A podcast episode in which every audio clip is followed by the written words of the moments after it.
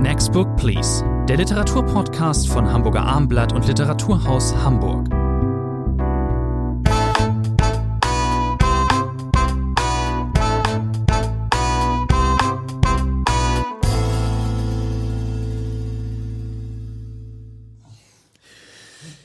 Drei Titel in der neuen Ausgabe von Next Book Please, dem gemeinsamen Literaturpodcast von Literaturhaus Hamburg. Bei mir im Podcast-Studio ist Rainer Moritz und Hamburger Abendblatt. Mein Name ist Thomas André. Genau, drei Titel.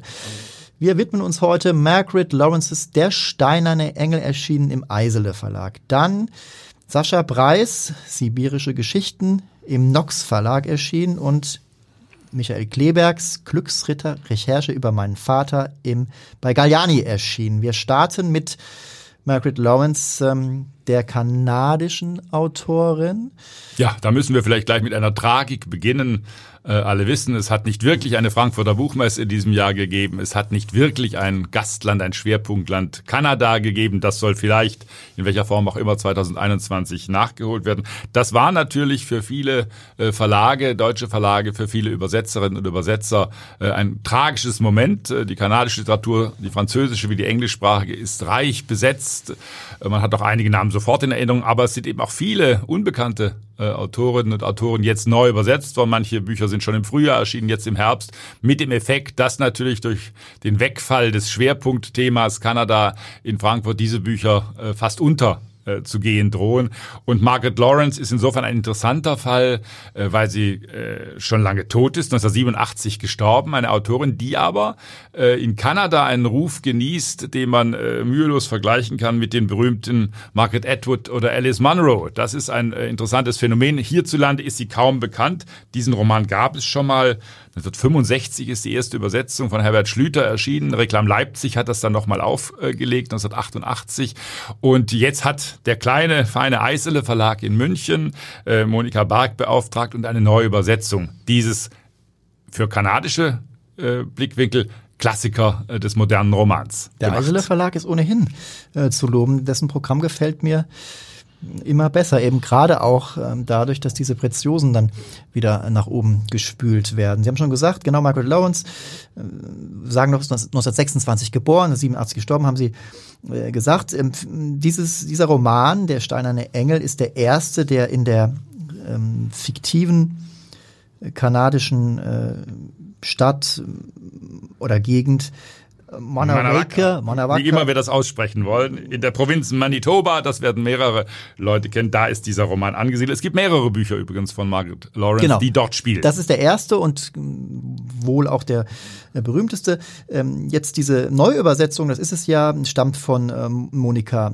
Bark. Ich habe äh, mir die Ursprungsversion, die erste deutsche Version, jetzt in dem Fall nicht angeschaut. Ich gehe aber davon aus, wie es bei Neuübersetzungen ist, dass es hier um äh, eben ähm, klarere ja, die alte Übersetzung ist vielleicht ganz interessant, ein Wort über Herbert Schlüter zu verlieren. Der war ein sehr fleißiger Übersetzer, selber auch Romanautor. Der Lilienfeld Verlag, auch ein kleiner, feiner Verlag, hat vor ein paar Jahren, äh, ich glaube, ein, zwei Romane von Herbert Schlüter nochmal nachgedruckt. Der war eine interessante Figur. Es gab ja früher sehr häufig diese Doppelung äh, Schriftsteller, Übersetzer, Existenz.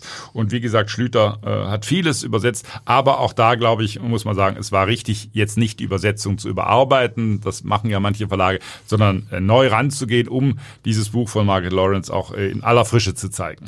Erzählt wird von Hargar Shipley, also ein äh, eher äh, maskulin anmutender Vorname, da geht's auch schon mit los.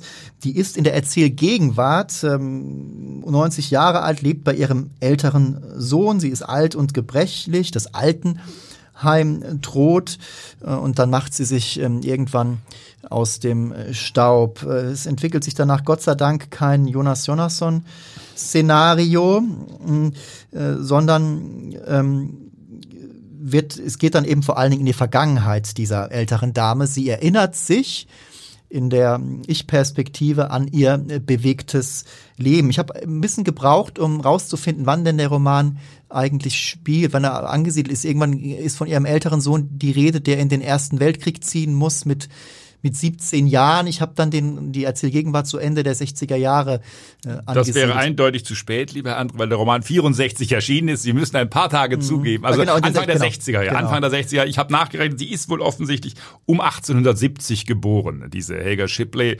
Und dann kommt man äh, also in die Erzählzeit, in die Veröffentlichungszeit äh, dieses äh, Romans.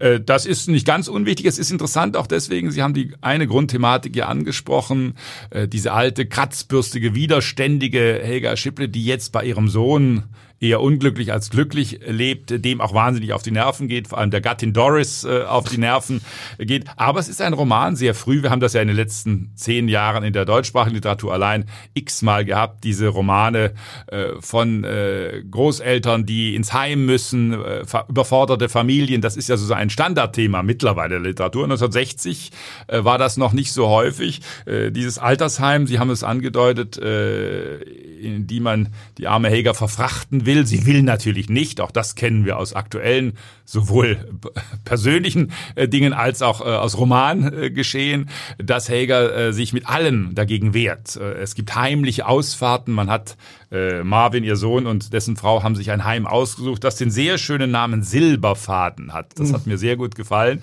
Und natürlich will äh, Helga davon nichts wissen, will da nie hingehen, will da niemanden sehen. Man fährt dann heimlich hin und dann wird sie doch durchgeführt äh, durch dieses Heim. Also ein klassisches Motiv, letztlich äh, genau. äh, widerständige Alte widersetzt sich gegen das Heim. Gewisse Zeitlosigkeit, äh, ähm, ein klassisches Thema, wie Sie gesagt haben. Anderes ist dann doch eher sehr in der Zeit verhaftet, äh, in dem äh, dieses Leben spielt. Es wird ein, ist ein, ein Zeitporträt, das sich über viele Jahrzehnte erstreckt. Ich sprach eben den Ersten Weltkrieg an. Ähm, danach ähm, gab es eine ähm, Wirtschaftskrise eben auch in Kanada, unter dem äh, die, die Farmer sehr litten. Da kommt dann der Ehemann ins Spiel äh, von Hagar. Der, ähm, den hat sie geheiratet, einst gegen den Willen ihres Vaters, der aus Schottland stammte, dort durchaus adeliger Herkunft war und ein vermögender ähm, ähm, Einzelhändler war. Der hatte einen Laden und ähm, genau. dem ging es ganz gut. Äh, die Mutter starb äh, früh eben ähm, und es gab noch zwei Brüder. Der eine stirbt relativ jung, der andere wird auch nicht allzu alt. Äh, also das Leben Hagas ist schon von Verlusten ähm, geprägt. Das ist das Interessante an diesem Buch. Wir haben, wie gesagt, äh, diese Gegenwartshandlung, das ist ganz klar. Wir sind dort oben im Zimmer äh, unterm Dach äh, und es ist mühsam für alle Beteiligten. Doris wird von Helga abgelehnt. Natürlich umgekehrt gilt das genauso. Also man geht sich auf die Nerven. Das ist eine sehr komische Szenerie, teilweise auch bitterkomische Szenerie, die Margaret Lawrence äh, zu schildern versteht. Und das dann kommt dieser lange, lange Rückblick auf ihr Leben und wir merken dann nach einer Weile Schritt für Schritt, dass das natürlich eine sehr unglückliche äh, Frau war, letztlich, die ihre Gefühle immer kaschiert hat, die sie nie offen äh, gezeigt hat, die äh, sehr widerborstig schon als junge Frau war. Sie haben es gesagt, sie hat gegen den Willen des Vaters diesen sehr ungehobelten Witwer Brampton äh, geheiratet, auf, lebt auf dessen heruntergekommenen Farm. Sie wird ihn dann irgendwann verlassen, äh, letztlich. Äh, sehr spät auch. aber. Sie wird ihn spät verlassen und sie hat vor allem, das kommt eben nach und nach auch, einen schweren Verlust zu vermeiden. Sie hat nämlich nicht nur einen Sohn, sie hat, sie hat zwei Söhne gehabt. John, der zweite Sohn, und der ist, ja, wie will, wie will man das nennen, bei einer völlig idiotischen Mutprobe äh, kommt es zu einem selbstverschuldeten Unfall aber und er stirbt auf völlig sinnlose sagen, Weise. Aber da ist sie nicht ganz unbeteiligt. Wir, ja. wir, wir, wir, wollen jetzt nicht, ähm, das nähme zu viel vorweg, aber sie hat damit durchaus etwas zu tun. Es geht, äh, und äh, das sprach ich vorhin an, es ist ein Zeitroman. Es geht um seltsame, aus heutiger Sicht Moralvorstellungen. Es ist damals, als der, der Sohn eben in Schwierigkeiten gerät, es spricht dem Alkohol zu viel zu, ähm, er geht am Ende als seines des Vaters äh, Leben zu Ende geht, geht er nochmal zu ihm zurück. Der Vater säuft sich quasi auch zu Tode. Er fängt auch an zu saufen. Es ist, es gibt keine Arbeit, aber er findet eben die Liebe. Und ähm, kurz bevor der Alte stirbt, kehrt äh, Hagar auch zu ihm zurück und sieht aber die Verbindung, die der Sohn eingeht, überhaupt nicht gerne, weil da heißt es eben, und damit ist sie im Verbund mit der Mutter der, der, der äh, Geliebten, der Gefährtin des Sohnes, ja, ihr seid beide, ihr könnt euch das gar nicht leisten, jetzt eine Verbindung einzugehen. Ihr, ihr könnt auch kein Kind bekommen oder so irgendwas. Und Eltern sind ja nicht immer mit der Wahl ihrer Kinder zufrieden, das, auf wen die das, Liebe fällt. Und hier hat man ein Muster, das hat sie ja selber, ich habe es gesagt, schon durchgemacht mit ihrem eigenen Vater, der auch den Kontakt abgebrochen hat, der nie mehr was mit seiner Tochter Helga zu tun haben wollte, nachdem sie den falschen Mann, eben diesen schrecklichen Brampton, geheiratet hat. Ich finde, dass ähm, Margaret Lawrence es sehr gut macht, dieses Ineinandergehen der Zeitebenen. Das wird nicht irre kompliziert in, ins Werk äh, gesetzt, aber sie macht es trotzdem geschickt. Und was sie auch ähm, geschickt macht, ist, ähm, dieser Roman lebt natürlich von Hagar, von der Hauptfigur. Das geht äh, gar nicht anders.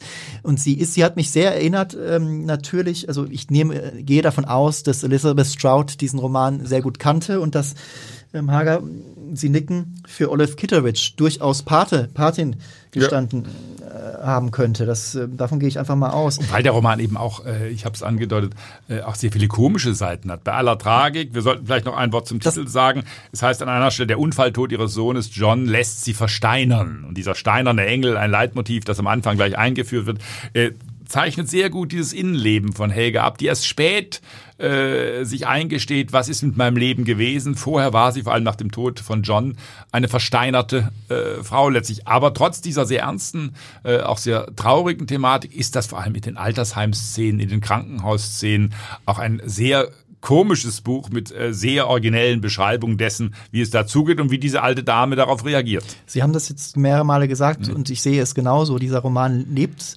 von der Hauptfigur und gleichzeitig genau mit dieser Hauptfigur eben in dieser Interaktion zwischen Bitternis und, und Komik. Also man, man, man schmunzelt bisweilen und weiß aber doch die ganze Zeit, dass hier von einem äh, Leben erzählt wird, das äh, eher in eng be bemessenem Raum stattfand, obwohl sie irgendwann ja den Ausbruch sucht sozusagen. Aber dieses, dass sie in diesem Zimmer dann da oben immer hängt äh, ne? und Doris ihr auf den Senkel geht und der Sohn, der es ja auch nur gut mit ihr meint.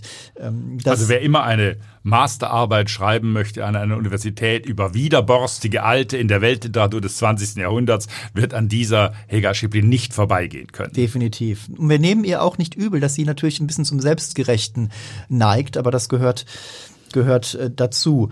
Hm, wie viele Punkte geben Sie denn, Herr Moritz? Starke sieben Punkte für Margaret Lawrence. Bin ich dabei leider. Ich bin auch, ich kann da Ihnen nicht widersprechen, auch bei starken sieben Punkten.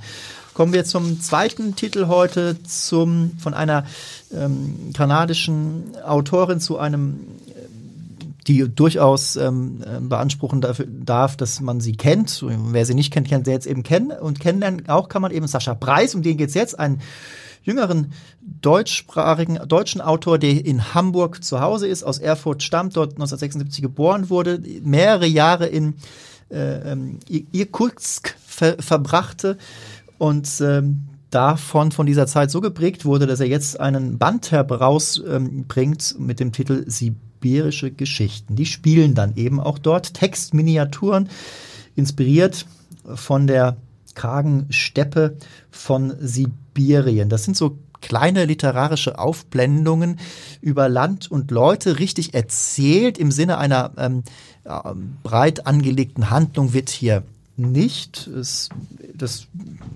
halte ich dem Autor aber mitnichten vor. Das ist eine, äh, sage ich jetzt gleich mal, eine durchaus bestechende Prosa, mit der er sich dort eben einem Land äh, nähert, das Sehnsüchte immer schon hervorgerufen hat bei Leuten, die eben gerne frieren oder äh, gerne Eis angeln, die mit der transsibirischen Eisenbahn mal fahren wollen, die den Baikalsee äh, interessant finden. Äh, ist das für Sie, wäre Sibirien für Sie ein Ort, den Sie mal besuchen wollen? Oder waren Sie schon mal da, Herr Moritz? Auf gar keinen Fall. Ich war noch äh, nie in der Gegend, auch nicht im entferntesten in, in, dieser Gegend. Nein, das ist ein erstaunliches Buch. Vielleicht sollte man, äh, bevor wir noch dieses sibirische Umfeld etwas näher beschreiben, darauf eingehen, dass das natürlich auch ein Buch ist. Wir haben gerade über Kanada gesprochen, äh, über die Gefahr, dass viele kanadische Bücher nun untergehen, sang- und klanglos untergehen. Und äh, ein Schicksal, das natürlich auch diesem kleinen Buch gedroht hat. Es ist erschienen erschienen in einem neu gegründeten Verlag von Dominik Ritter, dem Nox Verlag. Und natürlich hat man sich alle Hoffnungen gemacht, äh, wo dieser Autor lesen könnte, was mit diesem Büchlein äh, passieren könnte. Das ist ein klassischer Fall. Äh, deswegen sind wir ja auch hier angetreten, auf dieses Buch hinzuweisen, weil ich es ein staunenswertes Buch fand, wie dieser Autor in kleinen Geschichten, es gibt ja noch Minimal-Stories eingebaut, die haben alle nur eine Seite, die unterbrechen die etwas längeren Erzählungen. Minimal Stories. Minimal Stories, genau, diese Minimalgeschichten. Und das im Verbund gibt natürlich ein Bild äh, sibirische Geschichten, das ist ja ein wahnsinnig schlichter Titel äh, letztlich, aber er trifft es ganz genau. Was haben wir für ein Sibirienbild im Kopf? Das ist natürlich bei deutschen Leserinnen und Lesern geprägt äh, vom Krieg, das ist geprägt äh, von Straflagern, das sind die Bilder von eisiger Kälte, die wir im Kopf haben. Damit spielt das Buch äh, ganz geschickt. Damit spielt es in der letzten Erzählung, wo sozusagen das Ich des Autors ganz deutlich hervortritt. Auch was erzählt einer, wie reagieren die äh, Einwohner auf diesen, der da kommt äh, und versucht, das Land zu beschreiben. Er soll am Schluss, wenn ich mich recht entsinne, in der letzten Erzählung wird ja von Lesungen, die er abhält, gesprochen. Und natürlich ist ein Vorwurf, der naheliegt, ja, ist das nicht Klischee? Ist das nicht das Sibirien, das wir alle im Kopf haben? Ich glaube, Sascha Preis, äh, auch wenn ich noch nie in Sibirien war, ist es gelungen, natürlich äh, die klassischen Motive der Kälte, der Einsamkeit, des Heruntergekommenen, auch des Alkoholkonsums, des Alkoholkonsums nicht zu vergessen, zu beschreiben. Das spielt alles eine wichtige und trotzdem haben diese Texte eine staunenswerte Eigenständigkeit, die mir sehr gut gefallen hat. Ich gehe da absolut mit und bin auch froh, dass wir eben auch die Gelegenheit haben, jetzt diesen neuen Nox Verlag in äh, den Mittelpunkt des Interesses zu rücken. Ähm, die haben da zum Beispiel eine Geschichte über Würmer. Ich muss die Würmergeschichte zumindest andeuten, da wo da werden äh, soll äh, gefischt werden ja. und dann äh, kommen Würmer, äh, werden besorgt äh, und äh, diese Würmer sind furchtbar eklig beschrieben. Die wird dann auf einen Gasthaustisch fallen, diese Würmer dann auch. Und gleichzeitig läuft im Fernsehen ein Hundetraining im TV, wie das überblendet wird, diese Würmer, dieses äh, Fischen, das man sich vorgenommen mit diesem schrecklichen Hundetraining im TV. Sehr, das sehr ist genau. sehr gut gelungen. Und gleichzeitig läuft er noch mit, so bei mir zumindest. Ich, ähm, das macht der Autor Sascha Preis eben auch sehr geschickt. Ich frage, frage mich die ganze Zeit während dieser, das sind ja nur zwei, drei Seiten, was ist denn mit diesem einen äh, jungen Mann da, der augenscheinlich den Alkohol nicht verträgt, ähm, der dieses mitleidlose Verhalten dem gegenüber von der Clique ja. ist natürlich auch meine Güte. Das ist natürlich auch lässt, uh, also in der, mit denen würde ich nicht Eis angeln gehen, Nein, auf gar gibt, keinen Fall. Es gibt diese Wüstengeschichten, diese furchtbaren äh, Geschichten. Dann gibt es auch kleine Geschichten. Ein Lehrer, der vergisst, wie eine Salbe heißt, die er einkaufen mhm. soll äh, im Markt und das äh, manche Männer, die sich mit Salben für Kinder nicht auskennen, werden das sofort nachvollziehen können. Er kommt partout nicht auf den Namen. Also auch solche kleinen Randgeschichten. Ja, aber anders als wir hier in Hamburg geht er dann einfach hin, lieber in die Kneipe und trinkt äh, und trinkt und genau, traut, sich, gar, sich, traut sich gar nicht nach genau, Hause. Er schämt sich natürlich, äh, weil er gegen, in den Augen seiner Frau äh, versagt hat. Äh, dann gibt es eine Vergewaltigung, die angedeutet wird. Also es wird mit harten Motiven gearbeitet. Es wird das Ausweiden und Zerlegen ja. eines Schafs auch sehr eindrucksvoll ja, geschildert. Das stimmt. Ich habe es unterbrochen, Herr Das, hat mir, auch, das mit dem Schaf hat mir auch gut gefallen, muss ich sagen. Also wir haben diese merkwürdige Kombination äh, von äh, leichten Motiven, dann aber wie gesagt die Schwere der Landschaft, die Schwere der Figuren, die Schwere auch mit dem Leben dort überhaupt zurechtzukommen. Den Alkohol haben Sie bereits erwähnt. Aber, und das kann Sascha Preis natürlich auch, er fängt diese Seenlandschaft ein, er fängt die Natur äh, auf äh, sehr treffende Weise, wie ich finde, ein. Das heißt, da merkt man, das kann dieser Autor auch. Es ist also nicht nur die Schilderung von sozial schwierigen Milieus, äh, die er versucht äh, wiederzugeben, sondern eben auch äh, die Einzigartigkeit dessen, was er sieht, wenn es, er rausschaut. Es geht im Kern darum, wie schafft es der Mensch eigentlich da in dieser kargen Landschaft zu leben? Wie, wie lebt er? Warum äh, lebt er da?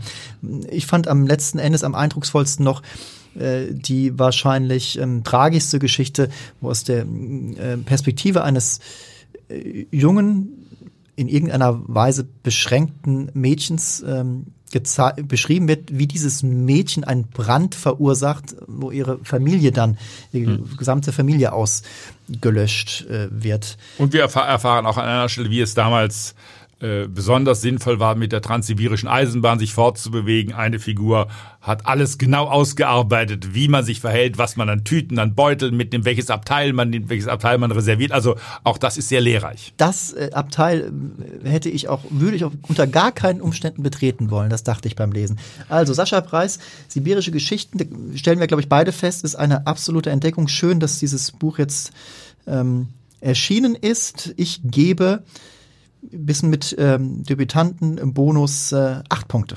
Ich bleibe bei sieben Punkten. Kommen wir von Sascha Preis dann zum letzten Autor für heute zu Michael Kleberg, Glücksritter, Recherche über meinen Vater.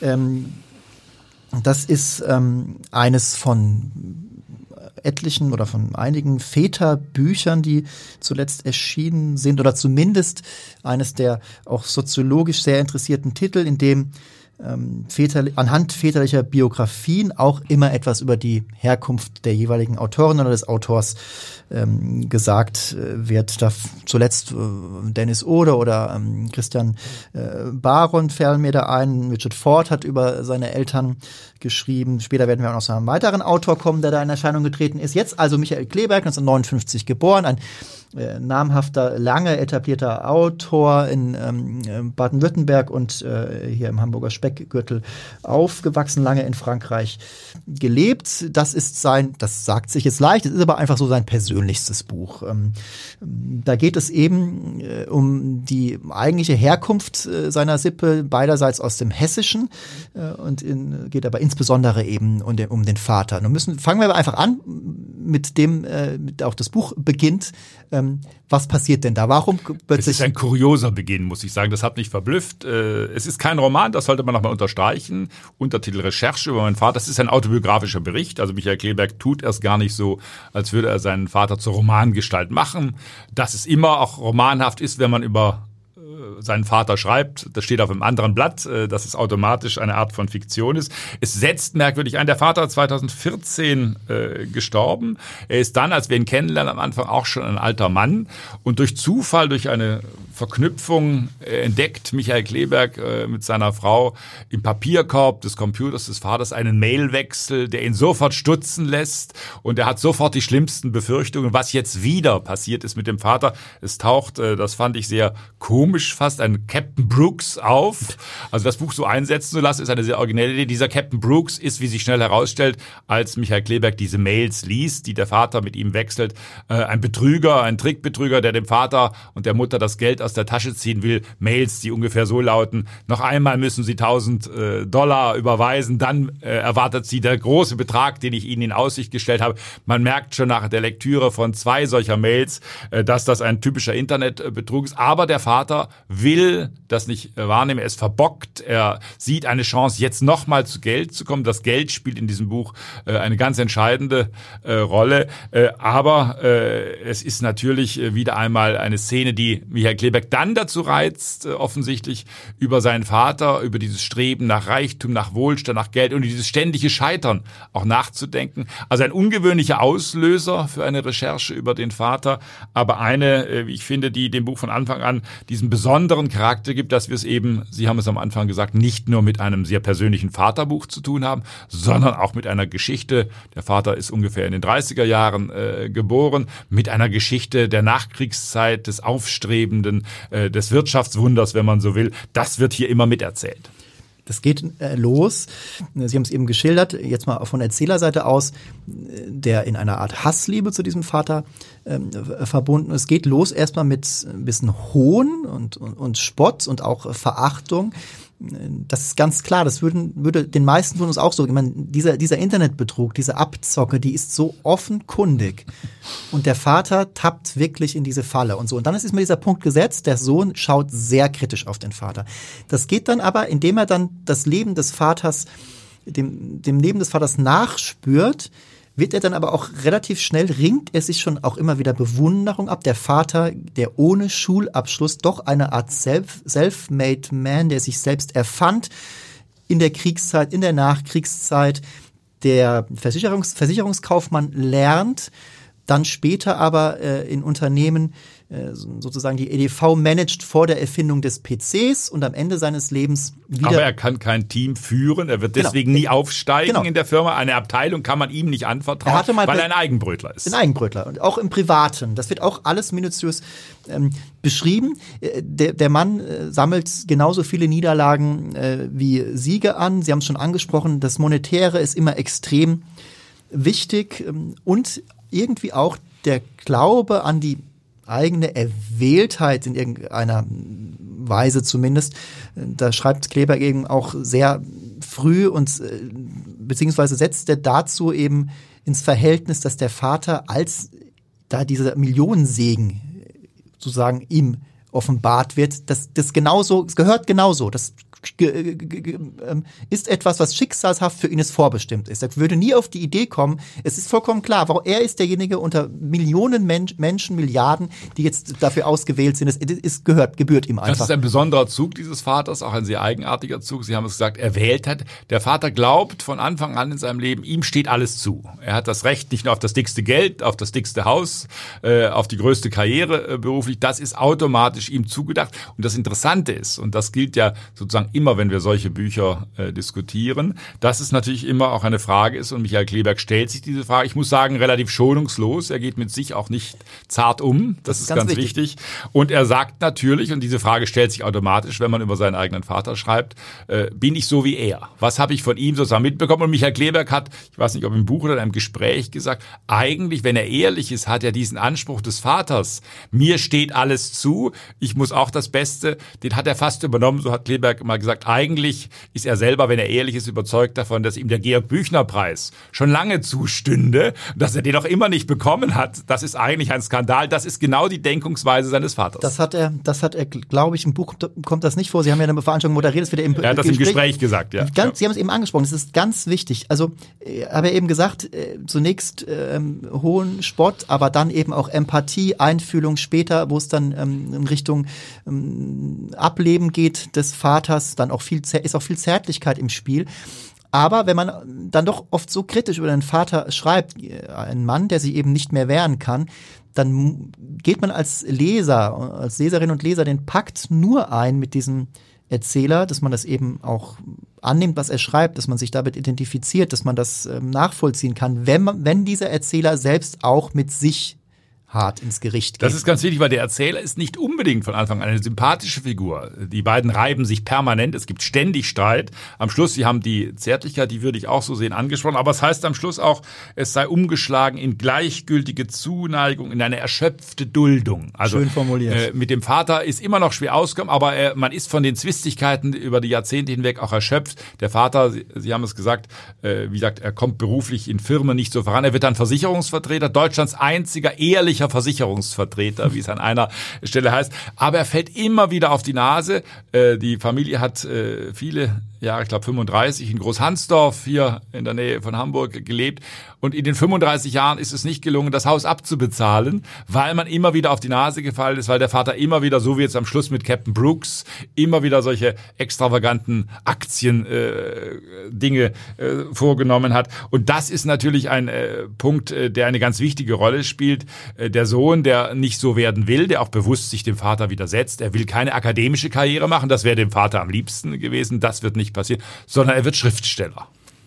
Und er, er schildert, ähm, ein Kritikpunkt in Richtung beider Eltern war eben immer, dass er von Anfang an mit einbezogen wurde, auch als wirklich Minderjähriger, als, als Kind, äh, kam, bekam das immer live mit, die, die, die, die harten Katastrophen, die die Familie heimsucht. Es wurde als Heimsuchung wurde das wahrgenommen, wenn etwas beruflich nicht, nicht klappte. Und er saß immer mit am Frühstückstisch sozusagen. Pädagogisch ein interessantes Konzept, sozusagen die Kinder nicht in Sicherheit ja. zu wiegen was man heute sagen würde, wenn wir untergehen als Familie, sagen wir das den Kindern als letztes und nicht genau. als erstes, wie hier am Frühstückstisch letztlich. Es gibt eine wunderbare Szene, die dieses Verhältnis noch einmal am Schluss äh, nicht auf den Kopf stellt, aber nochmal in ein anderes Licht taucht. Äh, die spielt aparterweise in einem Literaturhaus ja, in Berlin weiß, in der Fasanstraße. Wunderbar, wunderbar. Ein Symposion über Michael Kleberg. Er ist natürlich stolz. Einem Gegenwartsautor wird nicht alle Tage ein Symposion gewidmet. Der Vater nimmt daran teil, im Anzug, bestens gekleidet. Michael Kleberg hat große Angst, dass der Vater unter diesen Germanisten, diesen Professoren dort unangenehm auffällt.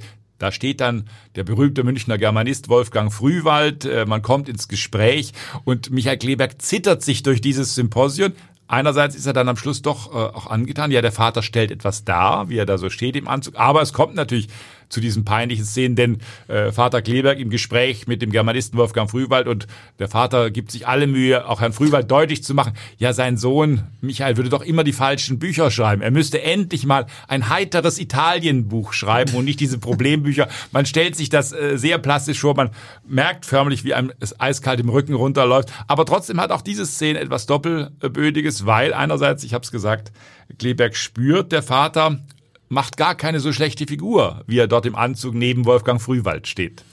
Die beiden, dieser Generationenkonflikt, der da immer wieder auftrat, äh, ist natürlich einer, einer der prominentesten ähm, in der Geschichte Deutschlands eben, dass der Vater, der zwar zu jung war, um wirklich ähm, zum Täter mhm. zu werden, aber er hat eben die NS, ähm, die NS-Diktatur eben doch auch aufgesogen. Darum geht's auch. Ähm, es läuft einem auch besonders eben dem Erzähler, dem Sohn, eiskalt immer wieder den Buckel runter, wenn er daran denkt, dass der Vater eben doch verhaftet und verstrickt war in inkriminierte Denkweisen. Das greift er auch sehr gut auf, Michael Kleberg, indem er, er ähm, exkulpiert jetzt nicht die Generation äh, Nazi, aber er sucht, er sucht, will sich auch nicht komplett sie verdammen, also versucht zu erklären an den essayistischen Teilen dieses Buches, warum damals vielleicht einiges so war, wie es war. Das sind auch durchaus erhellende. Und die äh, Spuren vor allem, die geblieben sind. Sie haben es gesagt, äh, der Vater, wie gesagt, zu jung, um Täter äh, gewesen zu sein, aber natürlich doch auch im Alter noch immer fasziniert von bestimmten ja. Dingen des Nationalsozialismus, auch die Judenthematik, äh, ganz heikles äh, Minenfeld in diesem Buch. Man merkt, da hat etwas auf Kinder eingewirkt, das muss man sich immer verdeutlichen, äh, was man nicht unterschätzen darf. Das hat nichts mit Zustimmung zu tun, sondern das hat mit Beeinflusstsein zu tun, mit der Atmosphäre, die herrscht und seine eigene Kindheit ganz zu verabschieden, sie für ganz schlecht zu erklären, das will dieser Vater nicht, egal wie einsichtig er ist, was die Nationalsozialisten an Schrecklichen getan haben. Psychologisch ist das alles schlüssig und ähm, Michael Kleber bringt das wirklich nochmal gut auf den Punkt. Äh, lieber Herr Moritz, als ich ähm, hier im, im Angang dieses letzten Themas Kleberg sagte ich ja, es sind einige Titel erschienen, unter anderem eben auch von Ihnen. Mein Vater, die Dinge und der Tod hieß das Buch, das Sie eben äh, geschrieben haben. Da geht es um ähm, die Herkunft und äh, Ihren äh, Vater. Was ich mich jetzt gefragt habe, und äh, gestatten Sie mir diese Frage, ähm, äh, wenn man jetzt so literarisch auf diese literarische Weise sich mit dem Vater nochmal beschäftigt, eben typischerweise nach dem Tod mhm. des äh, Vaters, so ist das dann. Ist das, ist das für das, wird das, klärt das das Verhältnis zum Erzeuger sozusagen posthum dann auch nochmal final? Was macht mhm. das mit einem jetzt? Äh? Klären ist vielleicht zu viel gesagt. Es gibt Berührungspunkte. Ich habe dieses Buch von Kleber auch deswegen mit hohem Interesse gelesen, weil man natürlich äh, auch an das eigene Schreiben darüber erinnert äh, mhm. wird. Es gibt Parallelen zwischen den beiden Büchern. Mein Vater war ein paar Jahre älter, Jahrgang 26, aber gerade bestimmte Themen sind da wiedergekommen. Auch die Wirtschaftswunder-Thematik, die hat in unserem Elternhaus auch eine wichtige Rolle gespielt. Nein, ich glaube, das Schreiben, wenn man sich das vornimmt, und das war kein einfaches Vorhaben, weil man muss den Ton finden, man muss sich genau überlegen, was will ich preisgeben. Solche Bücher kann man nur schreiben und Kleberg tut das meines Erachtens auch, wenn man offen ist, wenn man versucht, äh, wenig Scheren im Kopf zuzulassen. Ein paar sind immer da, äh, das ist vielleicht auch besser so. Nein, es ist kein Klären, aber es ist ein Neusehen äh, des Vaters. Und wenn ich heute, meine Mutter lebt ja noch in der Wohnung, ich bin damals ja von der Wohnung der Eltern ausgegangen und habe sie dann durchschritten. Und natürlich sehe ich meinen Vater da sitzen und sehe ihn anders, äh, nachdem ich das Buch geschrieben habe. Das auf jeden Fall. Man versucht zu verstehen, man versucht etwas zu verdeutlichen. Man sollte nichts verklären. Das kann man selber immer am wenigsten beurteilen, äh, was man verklärt, was man schönredet. Äh, man kann nur versuchen, dem aus dem Weg zu gehen. Also äh, für mich war das wichtig, ein solches Buch zu schreiben. Ich glaube, bei Michael Kleberg war das auch der Anlass, sozusagen noch einmal über dieses komplexe und komplizierte Verhältnis nachzudenken. Und man denkt schreibend anders nach, als wenn man nur nachdenkt. Mhm. Weise Worte zur Kraft und zum Vermögen von Literatur. So. Also, Michael Kleberg, ähm, Glücksritter, Recherche über meinen Vater. Ähm, ich äh, überlasse Ihnen den Vortrag. Wie viele Punkte gibt es denn? Ach, wir geben doch jetzt mal acht Punkte. Gehe ich mit. Acht Punkte. Das war die neue Ausgabe von Next Book Please. Rainer Moritz und ich bedanken uns für Ihre Aufmerksamkeit und äh, wünschen gutes Lesen.